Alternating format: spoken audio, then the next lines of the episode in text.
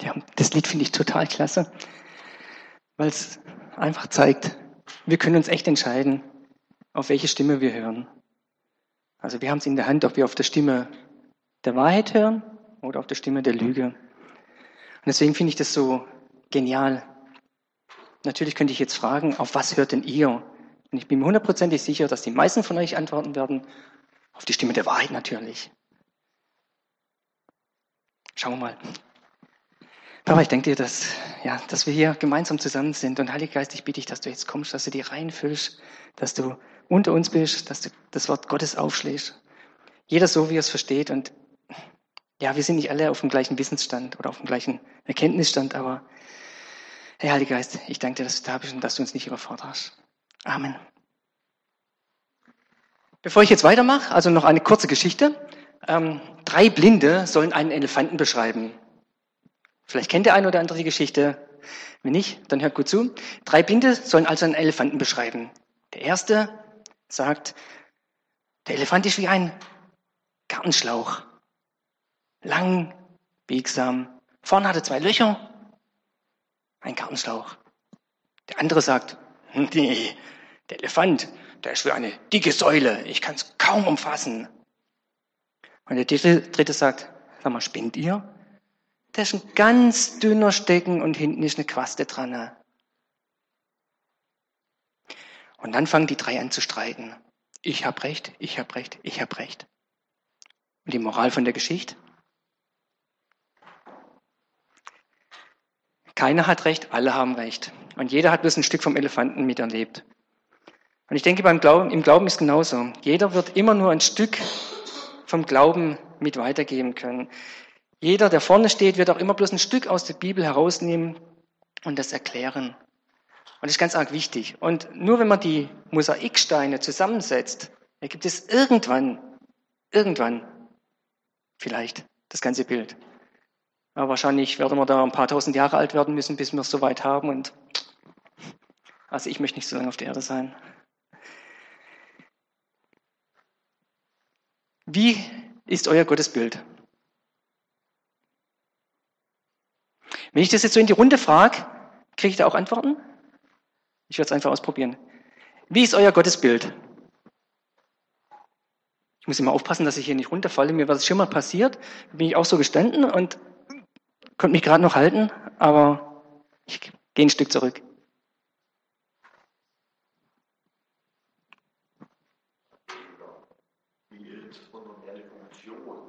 Und die wäre?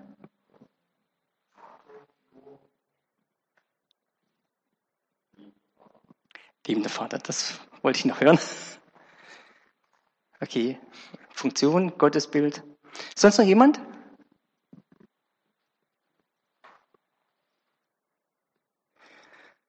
Also um halb eins gibt es bei uns Mittagessen.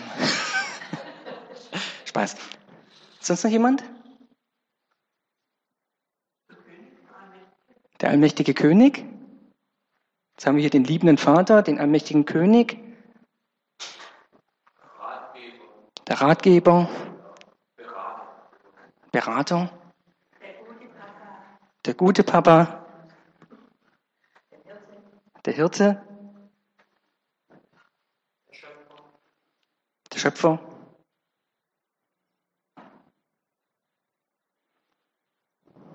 Sonst noch was? Auch der Richter. Uh.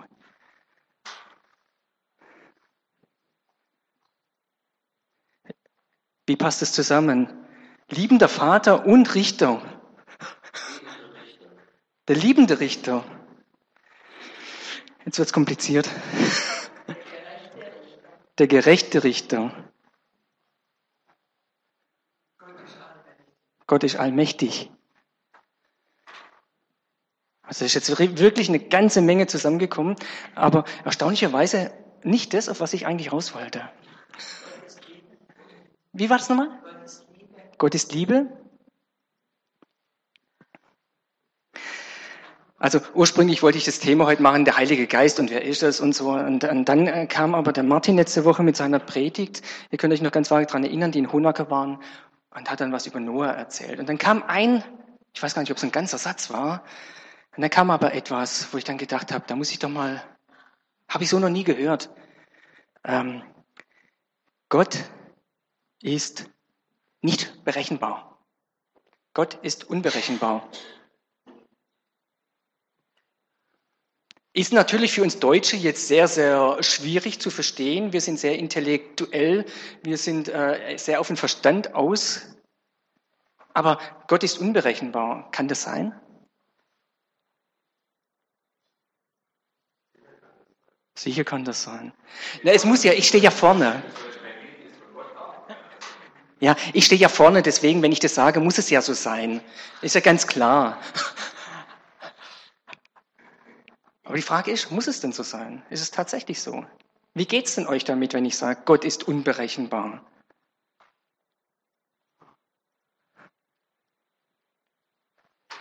Das ist gut, wenn ihr mal drüber nachdenkt, weil mit unberechenbar habe ich so meine Schwierigkeiten. Ähm, ich möchte euch aber noch, noch mal eine Frage stellen und dann höre ich mal mit der Fragerunde auf. Aber ich finde es einfach klasse, wenn, wenn so aus dem von den Leuten selber kommt, weil da muss ich nicht so viel reden. Ähm, wenn jetzt, nur wenn, also nur angenommen, ihr würdet jetzt Gott als ein Tier darstellen und ihr hättet jetzt zwei Tiere zur Auswahl, nämlich ein Wolf und ein Hund. Als was würdet ihr Gott eher bezeichnen? Als ein Wolf oder als ein Hund?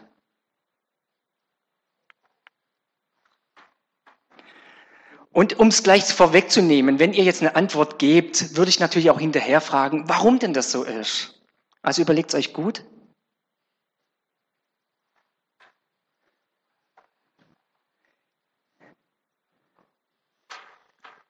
Also ich würde es eher für Wolf stimmen.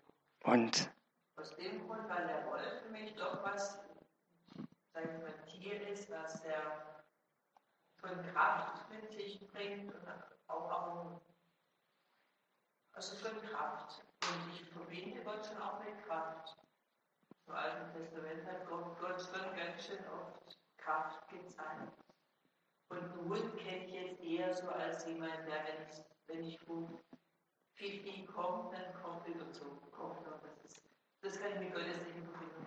Okay. Ich würde auch sagen, eher Wolf, weil Wolf ist ungeschehen. Ähm, und ein Hund, der geht, hat einen Hundführer. Das ist ein rechter Mensch. Mhm. Und bei dem Wolf, da gibt es halt einen Wolf als Hundführer.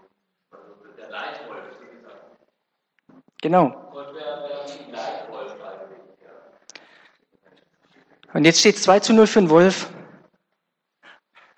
Ich würde ähm, sagen Hund, weil ein Wolf beschützt dich nicht. Ein Wolf ist nicht loyal zu dir und wird den Angreifer nicht angreifen. Die Hundefraktion sagt, der Wolf beschützt mich nicht, sondern der Hund. Und jetzt kommt die Wolfsfraktion. Wenn ich zum Wolfsbuben gehöre, beschützt der, Wolf mich schon. Wenn ich dazugehöre.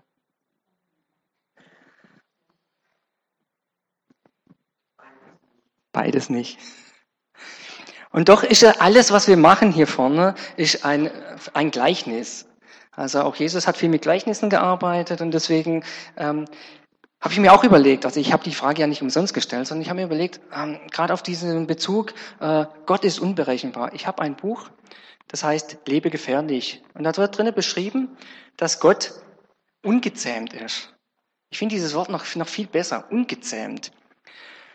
Ähm, ein Buchautor hat mal geschrieben, ich weiß leider nicht, wer das war, das ist immer ein bisschen bei mir problematisch, ich kann mir den Namen nicht merken. Aber der hat mal geschrieben, ein Künstler offenbart sich immer in seinen Werken. Und ich glaube, der Dali war es, der sein Auge irgendwie nach rechts und das andere Auge nach links und dann drei gemalt hat. War das der Dali? Ist auch egal. Also auf jeden Fall, der Künstler offenbart sich immer in seinen Werken. Und wenn ihr mal die Natur anguckt, die Natur, wie schön die ist, wie toll das ist, wenn die Sonne scheint, wie herrlich das ist, wenn es regnet, wie schön die Pflanzen dann aufgehen und dann wieder der Sonnenschein ist, dann ist das einfach genial.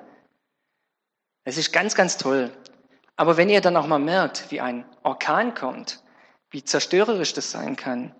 Wenn eine Regenflut kommt, wie heftig das sein kann, dann zeigt Gott auch seine Ungezähmte, seine Wildheit. Dann ist nicht mehr der liebende Gott, schon der liebende Gott, versteht mich nicht falsch, aber nicht mehr der liebende Handtaschengott, sondern ist der ungezähmte Wolf. Und das, was ich vorhin gesagt habe mit dem Wolf, meine Tochter hat gestern gemeint, ja, mach doch eine Dreisatz-Predigt drauf. Gott ist Wolf, Gott ist der Leitwolf, nee, Gott ist der Leitwolf, wir sind sein Rudel und einen Handtaschengott gibt's nicht. Ähm, so ähnlich. Und das verbinde ich auch mit Gott, dass Gott der Leitwolf ist. Und wir sind sein Rudel. Gott ist der Gott, der für uns einsteht, der für uns kämpft. Und wenn wir mal ins Alte Testament reingucken, dann ist ganz oft so, dass Gott sein Volk beschützt. Gott hat immer für sein Volk gekämpft, immer. Also Gott kämpft nicht für jeden, das ist nämlich auch interessant.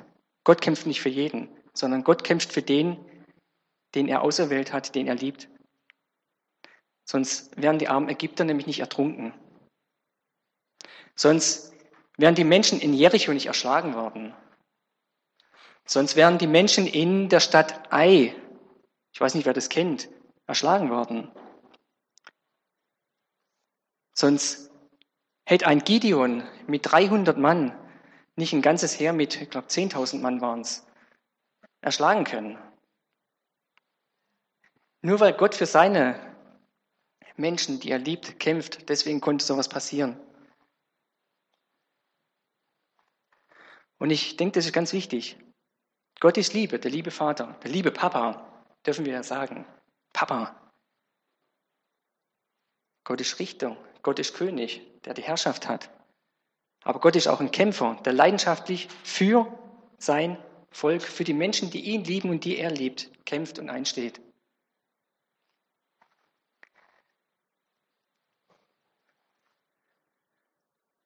Und ich denke, es ist auch wichtig in dem ganzen Zusammenhang, ähm, Gott lässt sich auch nicht einsperren. Also deswegen finde ich auch den Vergleich mit dem Wolf und Hund so klasse, wie es vorhin geheißen hat. Der Hund folgt, also wenn er gut gezogen ist, folgt er dem Menschen. Manchmal habe ich das Gefühl, wir hätten auch gern einen Gott, der gut gezogen ist. So einen kleinen Chihuahua-Gott, der darf mal kläffen, wenn was ist. Aber wehe, der geht in die andere Richtung, zieht in die andere Richtung und ich will dahin. Dann wird er eingepackt, in die Handtasche gesteckt also gut, bei, Frauen, äh, bei, bei Männern ist der Rucksack, bei Frauen die Handtasche und dann geht man in die andere Richtung. So kommt es mir manchmal vor. Ich weiß, ich rede von mir. Ich rede von mir und ihr seid bestimmt alle viel weiter als ich. Aber mir kommt es manchmal so vor, als würden wir diesen Gott nehmen und seine Wildheit, seine Ungezähmtheit, seine Kraft und seine Stärke total ignorieren. Und Gott lässt es zu. Manchmal schnappt er, weist uns auf den richtigen Weg. Manchmal läuft er wie der Hirte hinter uns her, nimmt uns wieder und führt uns zum Rudel zurück. Ich fand das heute auch ganz toll. Thomas und ich haben es ja nicht abgesprochen. Also ich wusste bis gestern noch gar nicht, wie das Thema genau heißt. Aber dass das erste Lied Steh auf Gemeinde Jesu heißt, das fand ich total spitze. Steh auf, Gemeinde Jesu. Äh, Clemens, kannst du das mal kurz an die, an die Wand schmeißen? Ich fand das Lied nämlich total klasse, wo ich gedacht habe, wow, das ist das, was Gott in uns sieht. Der Tag bricht ein, ein Tag des Sieges seiner Herrlichkeit, also seiner Herrlichkeit. Erkenne deine Stärke. Und hier heißt es, erkenne deine Stärke, Gemeinde. Erkenne deine Stärke, erkenne deine Kraft. Gott selbst hat dich bereitet zu zerschlagen Satans Macht. Also das ist auch Wildheit. Der Wolfsrudelführerhund, der Wolfsrudel, der Rudel, der Leitwolf geht voran. Aber die anderen sind auch gefährlich, die anderen Wölfe. Die haben auch Macht, die haben auch Kraft. Vielleicht nicht so viel. Aber das ist wichtig. Erkenne deine Stärke, liebe Gemeinde. Erkenne deine Kraft. Gott selbst hat dich bereitet das ist das, was unser Stand ist. Und das Interessante ist, in der Apostelgeschichte gibt es einen Vers, den finde ich total klasse. Ähm, hat jemand eine Bibel dabei oder muss ich den vorlesen? Ich, ich will den gar nicht vorlesen. Äh, Apostel 17, Vers 6. Oh, da hinten die junge Dame. Mit Mikro, ja? 17, Vers 6.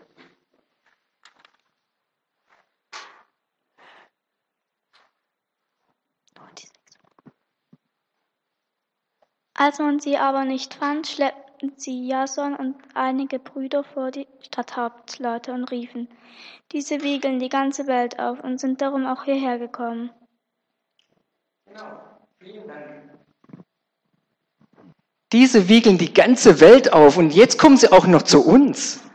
Leute, das geht doch gar nicht. Wir Christen dürfen doch gar nicht die Welt aufwiegeln. Wir sollen doch ruhig sein, gesetzt sein, liebevoll sein.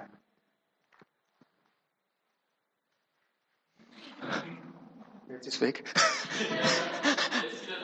nein, nein, oh, ist okay. Und jetzt kommen da irgendwelche Christen und, und, und von denen heißt, diese, die den ganzen Weltkreis erregen, sind auch zu uns gekommen. Zu uns hierher.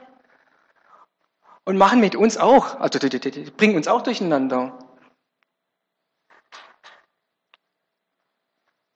Dürfen wir das als Christen?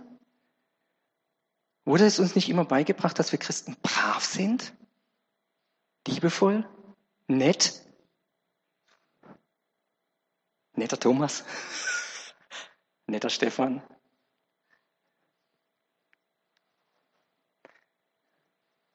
Ja, ich glaube, da steckt noch viel mehr dahinter.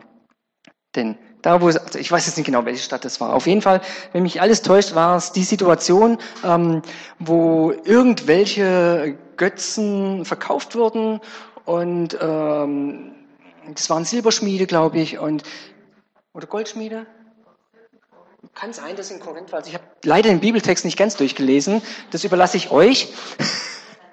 Thessalonik, danke. Ähm, und da sind dann ein paar äh, Goldschmiede, Silberschmiede, weiß der Geier was für Schmiede, die ihre kleine Buddha-Statuen äh, verkauft haben.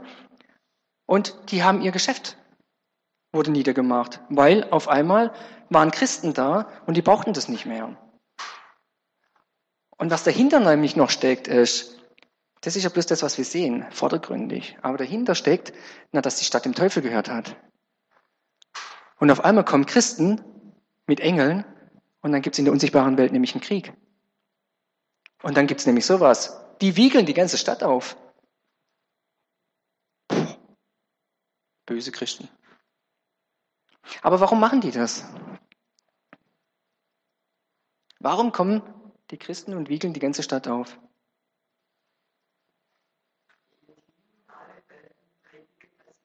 Genau, geht hin in alle Welt. Predigt das Evangelium allen Menschen, damit sie zum Glauben kommen, damit sie errettet werden. Und dann kann es schon passieren, dass da auf einmal Hektik da ist, dass da Stress da ist, dass es Verfolgung gibt. Hören wir ja nicht gerne, also ich zumindest nicht. Ähm, und dass es da überhaupt nicht mehr nett zugeht. Übrigens, wisst ihr, was brav heißt? Tapfer. Brav heißt tapfer. Wenn ich also sage, brave Maike, dann heißt es tapfere Maike. Kämpferin. Das hat nichts mit brav zu tun, sitz und rühr dich nicht, sondern das hat was mit Action und Kampf zu tun.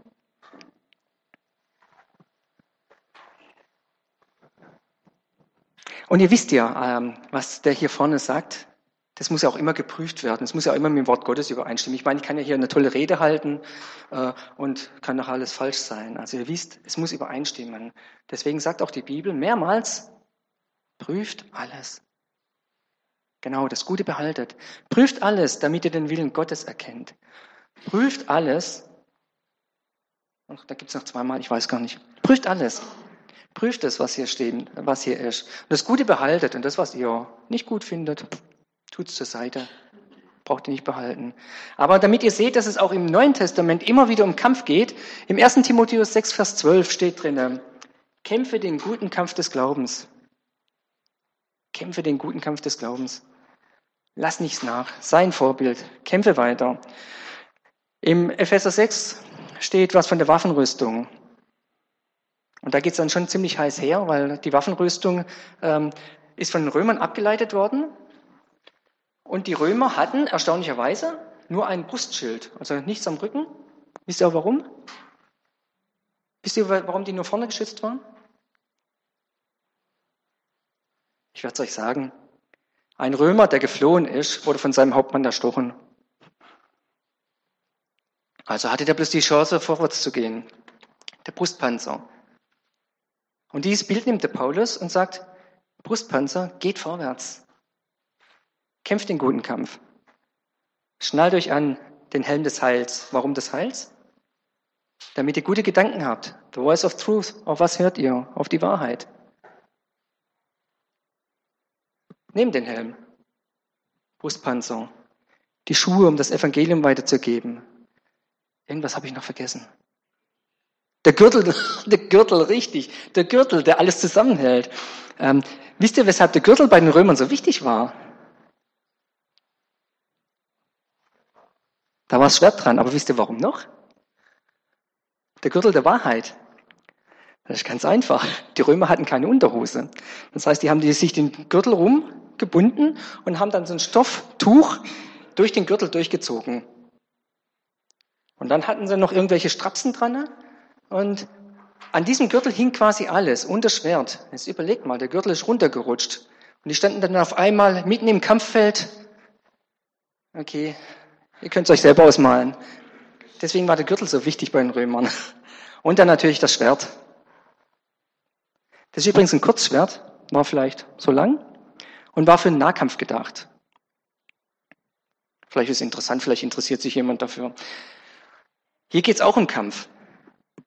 Und es zieht sich immer wieder durch, auch in den Paulusbriefen. Es geht immer wieder um Kampf, immer wieder darum, Stärke zu zeigen, immer wieder ähm, auch ungezähmt zu sein, wild zu sein. Und ich weiß nicht, wie es euch Männern geht. Ich spreche jetzt mal ganz bewusst die Männer an. Also ich bin ja ein ganz riesengroßer Action-Fan. Also ich gucke Actionfilme ohne Ende und total gerne an. Und je mehr Krawum, desto besser. Jetzt habe ich mich geoutet. Ich weiß nicht, ob es euch auch so geht. Markus nicht. ähm, aber abgesehen davon, dass es Actionfilme sind, findet in fast jedem Film noch etwas statt. Es geht immer, fast immer, um eine Liebesgeschichte. Okay, die Frau hat da in den Actionfilmen nicht allzu viel mitzuspielen, aber interessant finde ich, dass es fast immer mit einer Liebesgeschichte verbunden ist. Der Mann kämpft um das, um die, die er liebt. Guckt euch mal die Actionfilme an. Spider-Man. Äh, Iron Man. James Bond. Aber James Bond bin ich mir jetzt nicht ganz so sicher. Aber okay. Guckt euch mal die an. Einfach mal bloß da. Und ich glaube, dass es auch etwas damit zu tun hat, dass, dass Action, dass wir wild, wild sein wollen. Sonst würden wir keine Actionfilme drehen, sonst wäre es langweilig. Ich glaube, dass da irgendwas Ungezähmtes noch auch in uns steckt. Was durch Tradition, was durch Erziehung, dadurch, dass man brav sein muss, äh, einfach niedergebügelt wurde. Ich glaube, dass wir wirklich auch, also gerade bewusst die Männer, äh, Abenteurer sind. Auch wenn so einer wie ich Beamter ist und am Schreibtisch seine Abenteuer verlebt.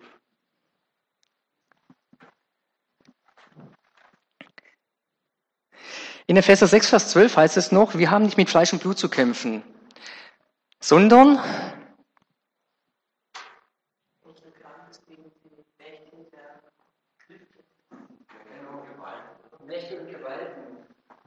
Das ist vielleicht auch noch ganz wichtig, dass wir, dass wir wissen, gegen wen wir denn kämpfen, gegen wen wir so ungezähmt sein dürfen. Nicht gegen die Menschen, sondern gegen Dämonen. Wenn man das erste Lied nochmal dran schmeißt, dann heißt es, Gott hat uns zubereitet zu zerschlagen Satans Macht. zu zerschlagen, Satans Werke müsste es eigentlich äh, besser heißen. Ähm, weil das steht auch in der Bibel, dass wir Satans Werke zerschlagen dürfen. Wäre jetzt nochmal ein extra Thema, was sind Satans Werke und wie gehen wir damit um? Wie machen wir das? Aber Gott selbst hat dich und das finde ich so toll, dass es dich heißt hier. Weil damit ist nicht bloß die ganze Gemeinde gemeint oder der, der gerade im Moment vorne steht, sondern damit ist jeder gemeint. Jeder aus der Gemeinde darf, hat die Kraft von Gott, hat den Heiligen Geist, um da zu beten, zu kämpfen.